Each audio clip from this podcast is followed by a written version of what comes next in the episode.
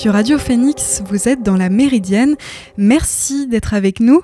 Aujourd'hui, j'ai le plaisir de recevoir Sabrina Tancrel, enseignante-chercheuse à l'EM Normandie. Bonjour Sabrina.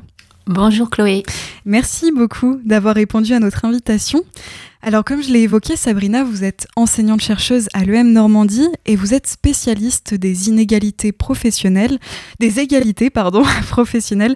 Vous avez publié récemment une tribune intitulée sous forme interrogative La parole des femmes dans les médias, un monopole masculin. Peut-être avant de parler de ce sujet précisément, nous pourrions revenir plus largement sur l'égalité professionnelle. Quel constat euh, dressez-vous euh, aujourd'hui? C'est intéressant que vous me présentiez euh, sous le, nom euh, spécialiste des inégalités, parce que c'est vrai que quand on parle de l'égalité professionnelle, évidemment, on met en lumière euh, les inégalités existantes dans, alors dans la société au sens large, mais plus particulièrement dans le monde du travail, qui est voilà le champ de, mes recherches. alors le constat, on pourrait passer des heures à adresser là où on a avancé et là où euh, euh, il reste encore beaucoup de chemin à parcourir. Mais voilà, ça, l'égalité professionnelle progresse en France. Euh, on, a euh, euh, voilà des chiffres quand même qui montrent que effectivement les, femmes sont davantage présentes, par exemple dans les, conseils d'administration du CAC 40. elles sont aussi voilà plus de 45% de cadres femmes. Alors en fonction évidemment de certains secteurs d'activité, ces chiffres varient.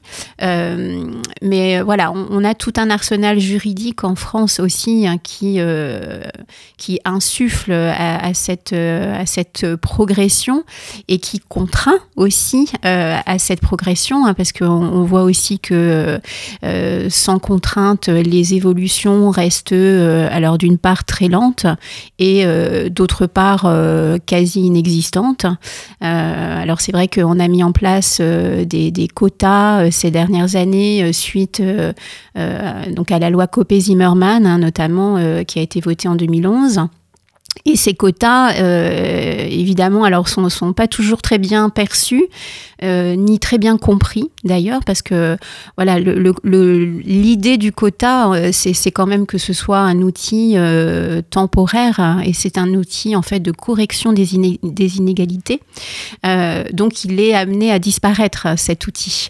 il doit pas évidemment être durable dans, le temps.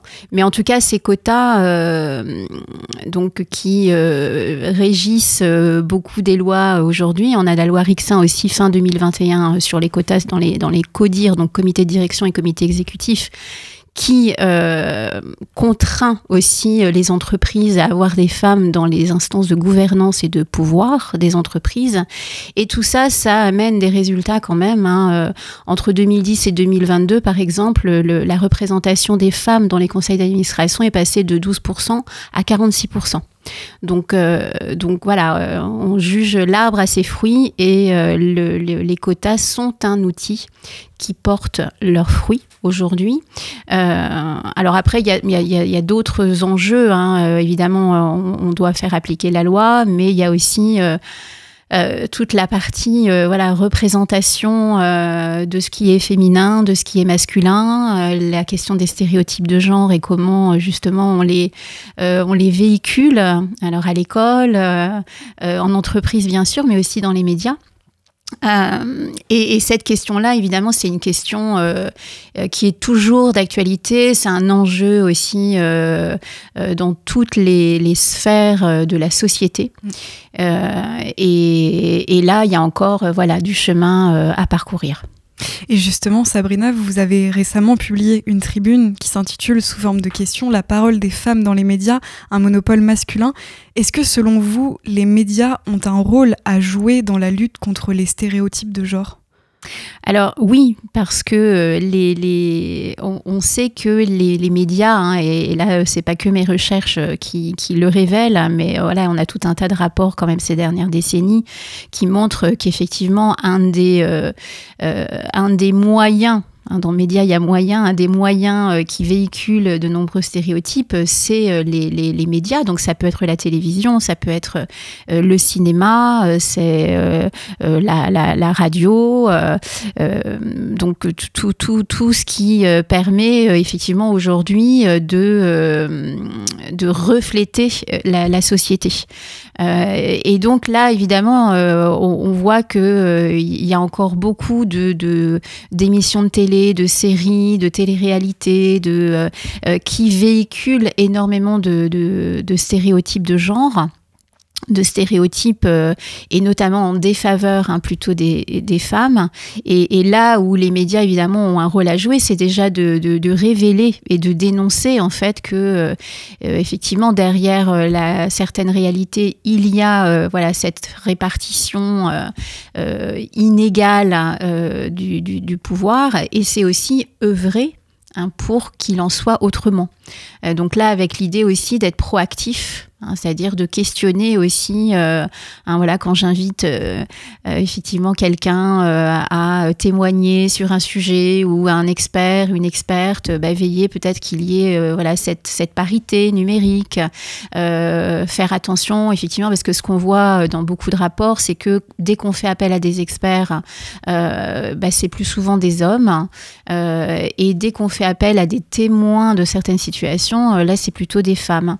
Mais mais il y a toujours en fait cette hiérarchisation entre le masculin et, le féminin et qui est problématique, hein, hein, puisque la, la problématique c'est pas que les femmes et les hommes soient différents, c'est que euh, il y a toujours en fait euh, un qui est euh, au-dessus et l'autre en dessous, et c'est ça qu'il faut combattre et qu'il faut dénoncer si les médias ont un rôle très important à jouer en abordant ces, sujets et en sensibilisant le public, il serait logique de se dire que les médias montrent l'exemple sur les différents plateaux, euh, que ce soit à la radio, à la télévision.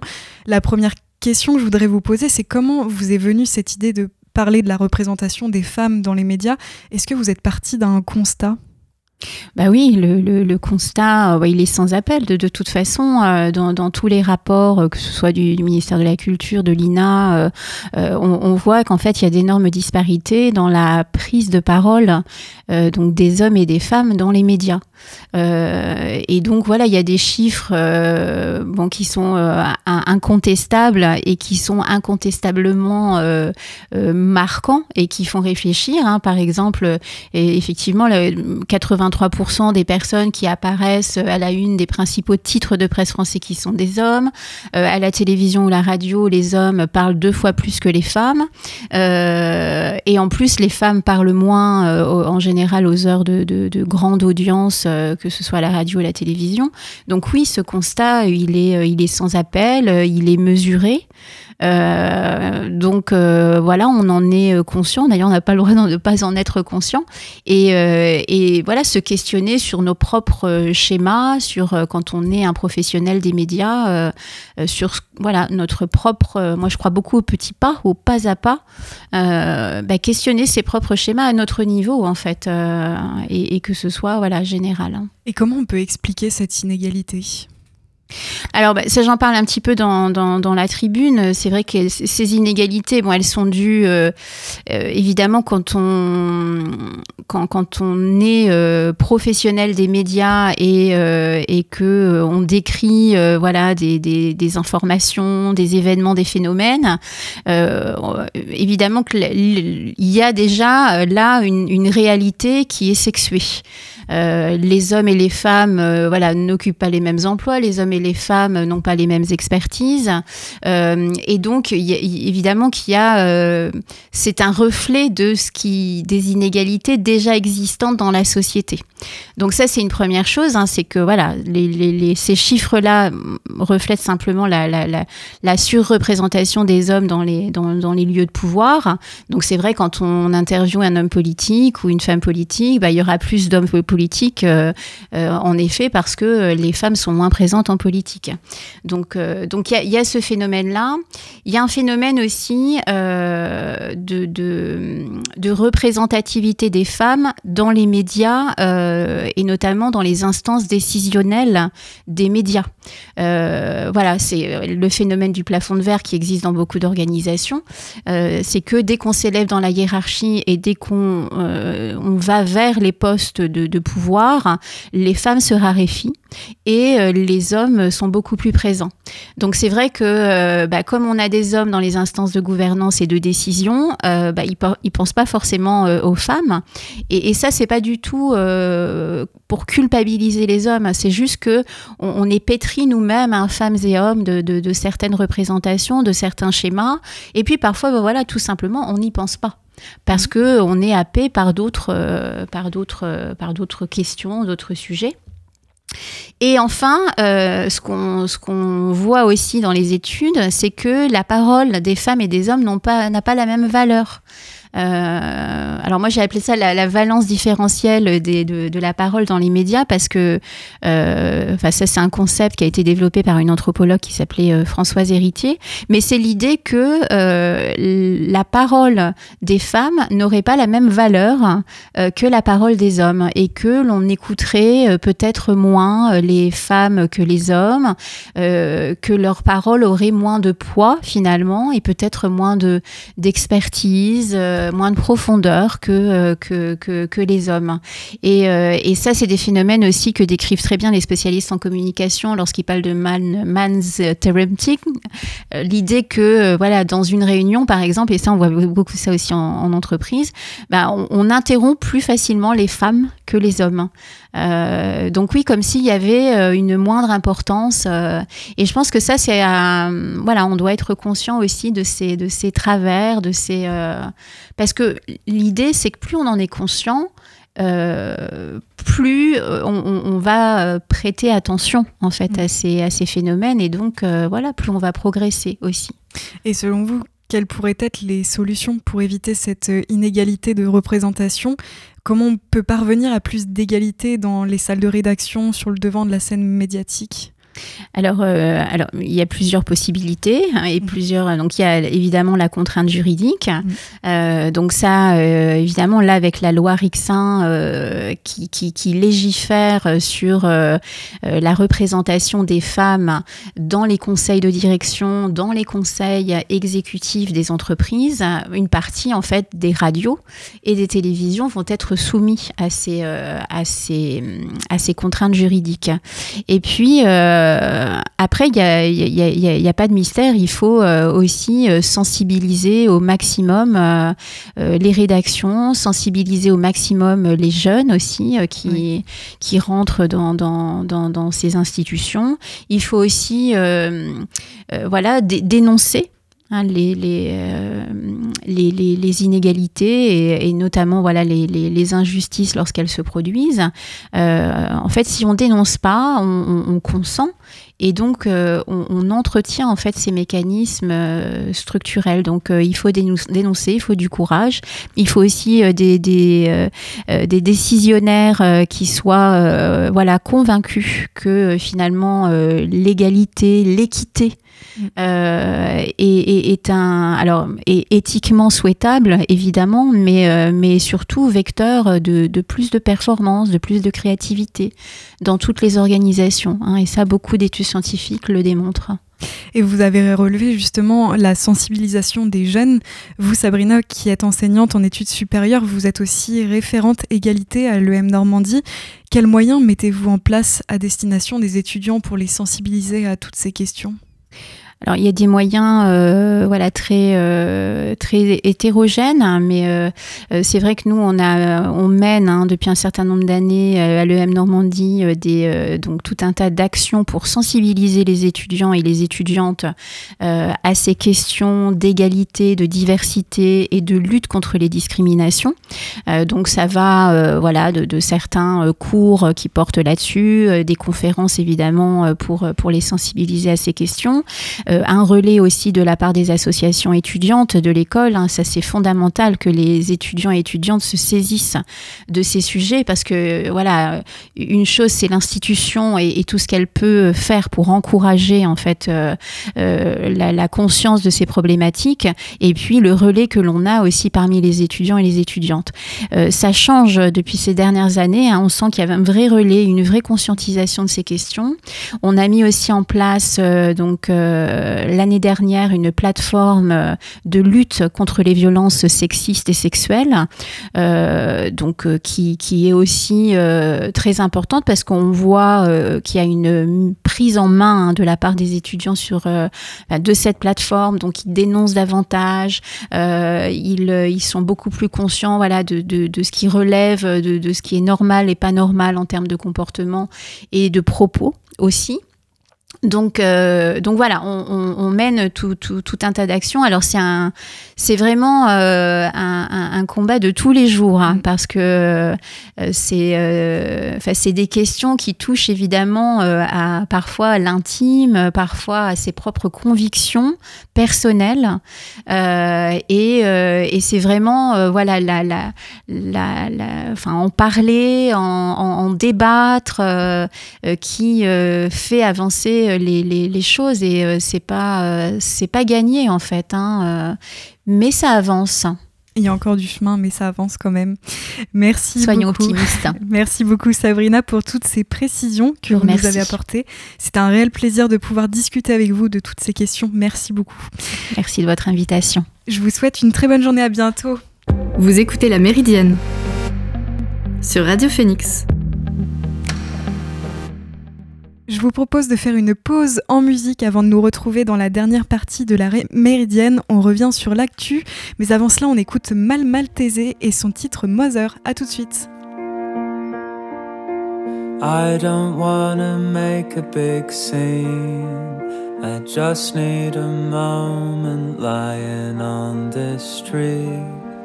If your lungs stop, you die. If you lose love, that's life. What a blue sky.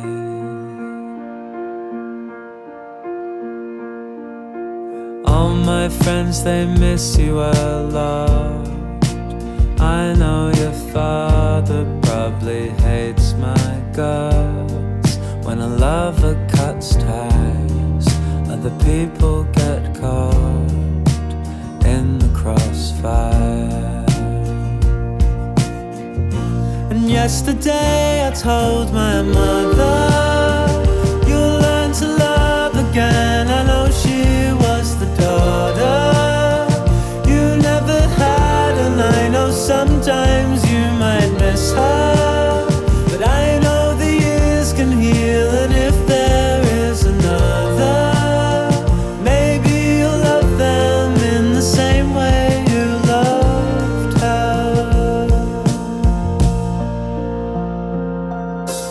Tuesday with your wet hair in curls, wearing pajamas in the outside world.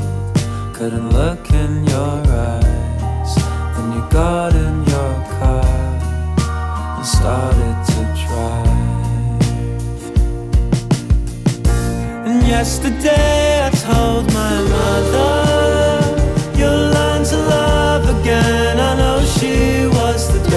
daughter you never had, and I know sometimes you might miss her.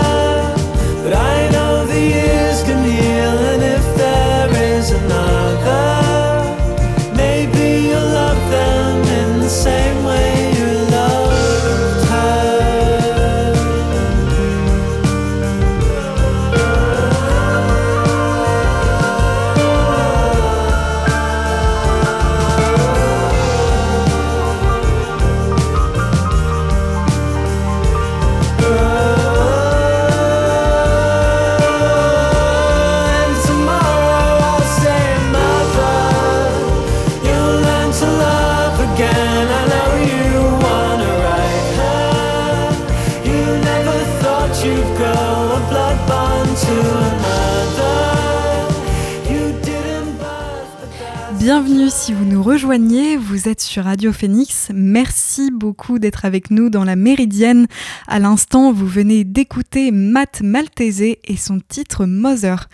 Dans cette dernière partie d'émission, je souhaite revenir sur deux actualités, notamment au Brésil, où Jair Bolsonaro ne s'avoue pas vaincu.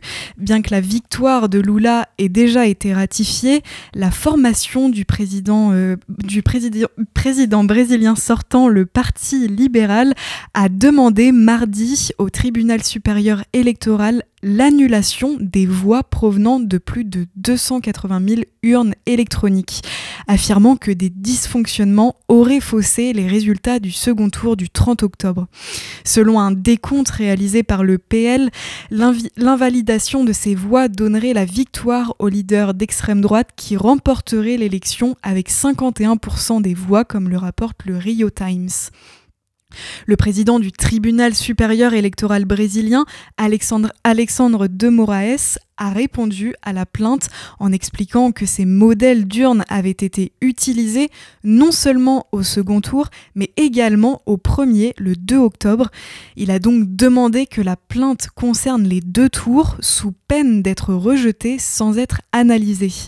Mais une annulation d'une partie des voix obtenues le 2 octobre aurait également un impact sur les législatives qui ont eu lieu le même jour sur les mêmes urnes.